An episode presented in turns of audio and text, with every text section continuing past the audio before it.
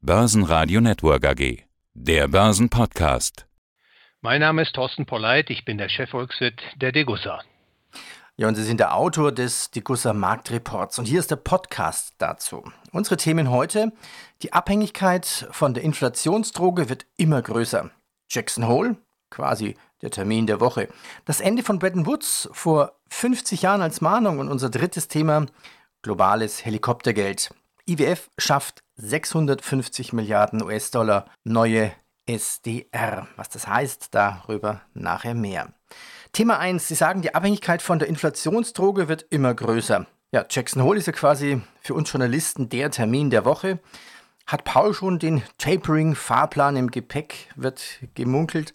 Also Jackson Hole ist ja der Ort in Wyoming, an dem üblicherweise das große Notenbanktreffen stattfindet. Das wird 2021 weitgehend ohne ausländische Notenbankprominenz stattfinden. EZB-Präsidentin Lagarde wird der Veranstaltung ebenso fernbleiben wie der Bank of England-Chef Andrew Bailey. Es wird quasi ein virtueller Event über Tapering, Leitzinsen und Inflation. Herr Polleit, könnten denn die Notenbanken den Fuß vom Gaspedal des Geld Flusses der Geldflutung nehmen?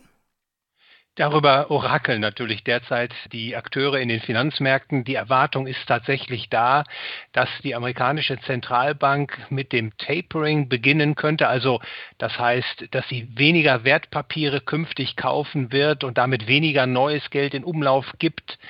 Das wird derzeit erwartet. Wenn Sie mich fragen, Herr Heinrich, ich halte das für nicht sehr wahrscheinlich. Also die Finanzmärkte und auch die Konjunkturen weltweit sind mittlerweile deswegen habe ich auch den Titel dieses neuen Reports so benannt, von der Inflationsdroge abhängig, das heißt von immer mehr Geld und immer mehr Kredit. Geld und Kredit müssen fließen in die Volkswirtschaften hinein, damit äh, das Konjunkturgebäude nicht umstürzt. Und äh, vor diesem Hintergrund sehe ich es als nicht sehr wahrscheinlich an, dass es tatsächlich zu einer Verschärfung der Geldpolitik kommt oder wie Sie gesagt haben, dass man den Fuß, den geldpolitischen Fuß vom Gaspedal nehmen wird. Bisher hat es ja der Börse gut gefallen. Steigende Geldmenge hieß ja auch steigende Aktien, Rekorde an den Börsen. Was ist anzunehmen, wenn die Fed wirklich tapert? Beziehungsweise es muss ja die Notenbank eigentlich nur ankündigen, dass sie vielleicht würde. Natürlich sind die Finanzmärkte extrem abhängig von der Fortführung dieser extrem expansiven Geldpolitik. Das steht ganz außer Frage. Nach meiner Einschätzung haben die Zentralbanken eben ein sogenanntes Sicherheitsnetz unter die Finanzmärkte gespannt. Also man signalisiert den Investoren, wenn es Probleme geben sollte, wenn die Kurse beispielsweise an der Börse nachgeben, dann wird man wieder mit neuem Geld und Zinsverbilligungen versuchen, das Ganze zu stützen. Und das wirkt letztlich wie ein Sicherheitsnetz, hat also gewissermaßen einen Boden, dieses Finanzmarktgeschehen. Ich glaube nicht, dass man dieses Sicherheitsnetz tatsächlich in Frage stellen wird. Also was immer man auch entscheiden wird in den nächsten Monaten, beispielsweise die Anleihekäufe dann doch etwas einzuschränken. Es bleibt bei einer extrem expansiven Geldpolitik und ich glaube nicht, dass die Finanzmärkte tatsächlich große Risiken zu bewältigen haben mit Blick auf den Kurs, den künftigen Kurs der großen Zentralbanken. Ja, und was ist mit der Inflation? Die ist ja von den Notenbanken gewollt, das wissen wir. Offiziell besteht die Zielsetzung der US-Zentralbank ja darin, die Inflation der Konsumgüterpreise niedrig zu halten und dafür die Beschäftigung anzuschieben, also den Beschäftigungsgrad zu erhöhen. Das ist die offizielle Version. Was ist aber die inoffizielle Version davon? Das ist in der Tat eine sehr wichtige Fragestellung. Offiziell ist es so, dass äh, niedrige Inflation und hohe Beschäftigung die Ziele sein sollen der amerikanischen Zentralbank. Aber inoffiziell geht es doch vermutlich um etwas anderes. Äh, die Konjunktur soll durch eine inflationäre Geldpolitik angeschoben werden. Die breite Öffentlichkeit soll gleichzeitig nicht diese Politik als inflationär erkennen. Und letztlich soll natürlich auch das reibungslose Schuldenfinanzierung des US-Staates ermöglicht werden. Und dazu braucht man eben eine inflationäre Geldpolitik. Und das ist das, was nicht nur die amerikanische Zentralbank praktiziert, sondern diesen Kurs verfolgen alle großen Zentralbanken der Welt, nämlich die Geld- und Kreditmengen in den Volkswirtschaften immer weiter auszudehnen. Und das ist ja letztlich die Ursache der Inflation, über die wir hier sprechen. Die Symptome der Inflation, das sind dann steigende Preise, entweder in Form von steigenden Konsumgütern oder Vermögenspreisen. Und diese Inflationierung, meiner Meinung nach, die wird man fortführen wollen. Und insofern haben Sie da auch ganz recht, wenn Sie sagen, diese Inflationierung ist politisch gewollt. Ja. Aber was ist Inflation? Das sieht man ja teilweise an der Türkei. Was sind denn die Folgen von einer zu langen Inflation? Sie haben in dem Marktreport ja das Beispiel der Türkei mit dabei. Wie ist denn hier die Lage, beziehungsweise was ist hier die Wahrheit? Ja, auch das ist sehr interessant, dass Sie auf äh, dieses Beispiel Türkei verweisen. Ich habe in diesem Bericht versucht herauszuarbeiten, dass auch eine Inflation deutlich über zwei Prozent, also in diesem Falle sind es etwa zehn Prozent Inflation im Durchschnitt der letzten zehn Jahre in der Türkei möglich sind. Also häufig ist ja zu hören, eine Inflation von mehr als zwei Prozent ließe sich über kurz oder lang gar nicht halten. Doch die Türkei zeigt, dass das durchaus eben möglich ist. Eine Zentralbank kann, wenn man so will, äh, die breite Öffentlichkeit über eine lange Zeit mit einer sehr hohen Inflation betrügen. Und das lässt sich in der Türkei beobachten. Und wenn sich tatsächlich keine mentale Änderung äh, durchsetzt in der westlichen Welt, dann ist der Weg meiner Meinung nach auch frei für eine deutlich höhere Inflation, dauerhafte höhere Inflation, als wir das hier beispielsweise in den letzten 20 Jahren gewohnt waren, nämlich Inflation deutlich über zwei Prozent, also beispielsweise steigende Konsumgüterpreise in Höhe von fünf, sechs, sieben Prozent. Das halte ich für durchaus eine reale Gefahr mittlerweile. Ja, aber, Komma, wie kommt man aus dieser Gefahr heraus? Also wie kommt zum Beispiel jetzt die Notenbank Fed in den USA, wie kommt die Notenbank da wieder raus? Die Anleihenkäufe zu reduzieren und gleichzeitig die Inflation nicht galoppieren zu lassen, im Prinzip einen Finanzcrash zu verhindern. Es ist doch wie, wie so ein Balanceakt, wie so ein Seiltanz. Ja, die Sünde wurde begangen, wenn man so will, indem man begonnen hat, vor vielen, vielen Jahren zu inflationieren, ungedecktes Papiergeld auszugeben. Und mittlerweile sind die Volkswirtschaften, ist das Finanzsystem geradezu abhängig von der fortgesetzten Ausweitung von Geld und Kredit zu immer tieferen Zinsen. Und äh, leider zumindest aus meiner Einschätzung heraus, gibt es da keine einfache Lösung.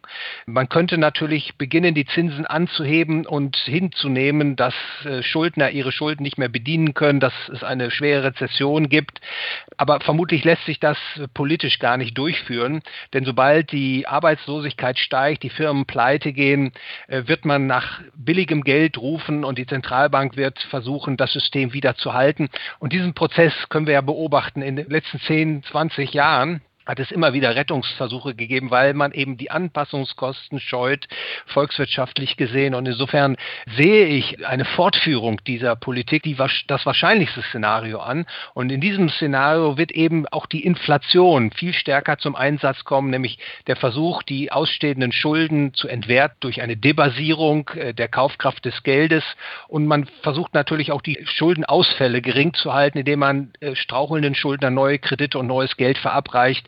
Also am Ende, Herr Heinrich, in der Abwägung der möglichen Szenarien und der Wahrscheinlichkeiten, die diese Szenarien aufweisen, halte ich die Inflation für die größte Herausforderung für die Anleger in den kommenden Jahren. Mhm.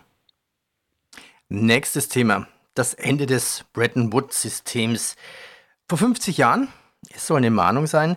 Sie haben immer schöne Zitate in Ihrem Report, heute vom österreichischen Ökonomen und Sozialphilosophen Friedrich August von Hayek. Zitat: Mit der einzigen Ausnahme der 200 Jahre der Goldwährung haben praktisch alle Staaten der Geschichte ihr Monopol der Geldausgabe dazu gebraucht, die Menschen zu betrügen und auszuplündern. 50 Jahre Event Bretton Woods. Was wurde denn vor 50 Jahren unter der Führung von Präsident Nixon beschlossen? Am 15. August 1971 hat man die Goldeinlösepflicht des US-Dollar ausgesetzt. Bis dahin konnte man, zumindest die internationalen Zentralbanken, Dollarguthaben in physisches Gold eintauschen. 35 Dollar entsprachen einer Feinunze Gold und diese Eintauschpflicht haben die Amerikaner damals abgeschafft, aufgehoben und mit diesem unilateralen Beschluss haben sie letztlich ein ungedecktes Papiergeldsystem in die Welt gebracht. Euro, US-Dollar, chinesischer Renminbi oder japanischer Yen sind alle ungedeckte Papiergeldwährungen und die sind sozusagen geboren worden, wenn man so will, durch diesen Akt, diesen Enteignungsakt, wenn man so will, des Geldhalters, der am 15. August 1971 sich zugetragen hat. Ich halte das für eine ganz wichtige Marke in der Entwicklung des internationalen Geldsystems und deswegen habe ich diesem Ereignis auch nochmal einen Artikel gewidmet. Ich glaube, es ist wichtig, dass Investoren und Anleger darüber Bescheid wissen, welche Historie sich letztlich hinter dem ungedeckten Papiergeld äh, verbirgt, dass dieses ungedeckte Papiergeld sozusagen nicht der Weisheitsletzter Schluss ist, sondern entstanden ist aus einer Situation, in der die amerikanische Notenbank letztlich nicht mehr in der Lage gewesen wäre, ihr Versprechen einzuhalten, nämlich den Dollar in äh, physisches Gold einzutauschen. Also es ist aus einem aus einer Notsituation entstanden ist, ist dieses ungedeckte Papiergeldsystem und ich sagte es bereits, es ist nicht der Weisheit letzter Schluss, ganz bestimmt nicht, sondern die Probleme, die es mit sich bringt, die lassen sich ja beobachten. Also die wiederkehrenden Finanz- und Wirtschaftskrisen zum einen, aber auch die Inflationierung des Geldes, also die Kaufkraft des Geldes schwindet immer weiter. Es gibt äh, sozial ungerechte Verteilungswirkungen, die dieses ungedeckte Papiergeld hervorbringt. Also gewissermaßen die Besitzer von Vermögenspositionen deren Preise in die Höhe steigen. Durch die äh, expansive Geldpolitik sind die Begünstigten und diejenigen, die äh, auf reguläre Lohnzahlungen angewiesen sind, Pensionen beziehen etc., äh, das sind die Geschädigten. Und ich hoffe, ich kann diese, dieses wichtige Ereignis da nochmal etwas illustrativ transportieren. Ja, was kann der Anleger jetzt eigentlich tun? Wie viel Gold und wie viel Aktien sollte er halten? Das hängt natürlich immer ganz vom, äh, von der individuellen Situation des Anlegers ab. Aber wenn man das als relevant und plausibel ansieht, was wir diskutiert haben, nämlich dass die Inflation, wenn nicht die zentrale Herausforderung für den Anleger der kommenden Jahre ist, dann ist natürlich der Ratschlag zum einen, möglichst wenig Kasse zu halten, nur das auf dem Girokonto und den Termin- und Spareinlagen zu haben, was man tatsächlich für Zahlungszwecke oder als Vorsichtskasse benötigt. Ansonsten sollte man alle Finanzprodukte meiden, die eine feste Zahl, wenn ich das so ausdrücken darf, aufgedruckt haben, wie Anleihen oder Geldmarktfonds. Ich glaube, Gold und Aktien zu halten im Portfolio, das ist eine praktikable und für viele Menschen auch darstellbare Strukturierung des Portfolios. Ich würde auf physisches Gold setzen und ich würde auch weiterhin darauf setzen, dass die Aktienkurse Kurse in die Höhe steigen. Also insbesondere die großen Indizes, die großen Aktienmärkte der Welt werden durch die Inflationierung, die die Zentralbanken betreiben, weiter in die Höhe gedrückt werden. Das mag unter Schwankungen ablaufen, aber längerfristig, glaube ich, ist man sehr gut mit Aktien ausgestattet und das Gold ist natürlich eine Versicherung letztlich im Portfolio. Gold ist eine Währung, es ist die härteste Währung der Menschheit und ich glaube, diesen Status wird Gold auch in den kommenden Jahren in der absehbaren Zeit nicht einbüßen. Thema Nummer drei. Hinweis sozusagen wie eine Pressemeldung. IWF schafft neues Helikoptergeld, diesmal global von 650 Milliarden US-Dollar. Neue SDR. Was sind denn diese Sonderziehungsrechte? Ja, englisch heißen die Special Drawing Rights, zu Deutsch Sonderziehungsrechte. Und das ist ein Finanzinstrument, wenn man so will, das der IWF an seine Mitgliedsländer ausgibt und die Länder, die über Sonderziehungsrechte verfügen, die können an den IWF herantreten, unter bestimmten Bedingungen sich Fremdwährungsgelder besorgen. Nehmen wir das Beispiel, ein Land tritt an den IWF heran und fordert einen großen US-Dollar-Betrag ab. Der IWF selbst verfügt nicht über diese Mittel, sondern er tritt dann an andere Mitgliedsländer heran, die diese Gelder dann bereitstellen müssen. In Krisensituationen wird es dann vermutlich so sein, dass der IWF insbesondere an die Länder herantritt, die die Währung, die nachgefragte Währung auch produzieren. Und das ist dann letztlich eine Geldschöpfung, die dadurch ausgelöst wird, äh, die die Weltgeldmenge, wenn man so will, erhöht. Und deswegen glaube ich, ist es treffend, äh, nochmal äh, zu betonen hier an dieser Stelle, diese Sonderziehungsrechte, die da jetzt in einem Umfang von 650 Milliarden Dollar geschaffen wurden, als globales Helikoptergeld zu bezeichnen. Und letztlich ist es ja auch ein Indiz dafür, dass man meint, künftige Krisen müssen weiterhin mit immer mehr Geld, mit einer immer größeren Geldflut bekämpft werden. Man sieht also nicht in dieser Inflationierung, die jetzt stattfindet und die in den vergangenen Jahren auch immer wieder Krisen ausgelöst hat, das eigentliche Problem, sondern meint, man, äh, man wird diesen Krisen entkommen können, wenn man immer mehr Geld ausgibt. Und ich halte das äh, für eine fatale Entwicklung. Herr Dr. Pollert, herzlichen Dank. Danke. Herr Heinrich, vielen Dank für das Gespräch. Der Börsenpodcast. Das Börsenradio Nummer 1. Börsenradio Network AG.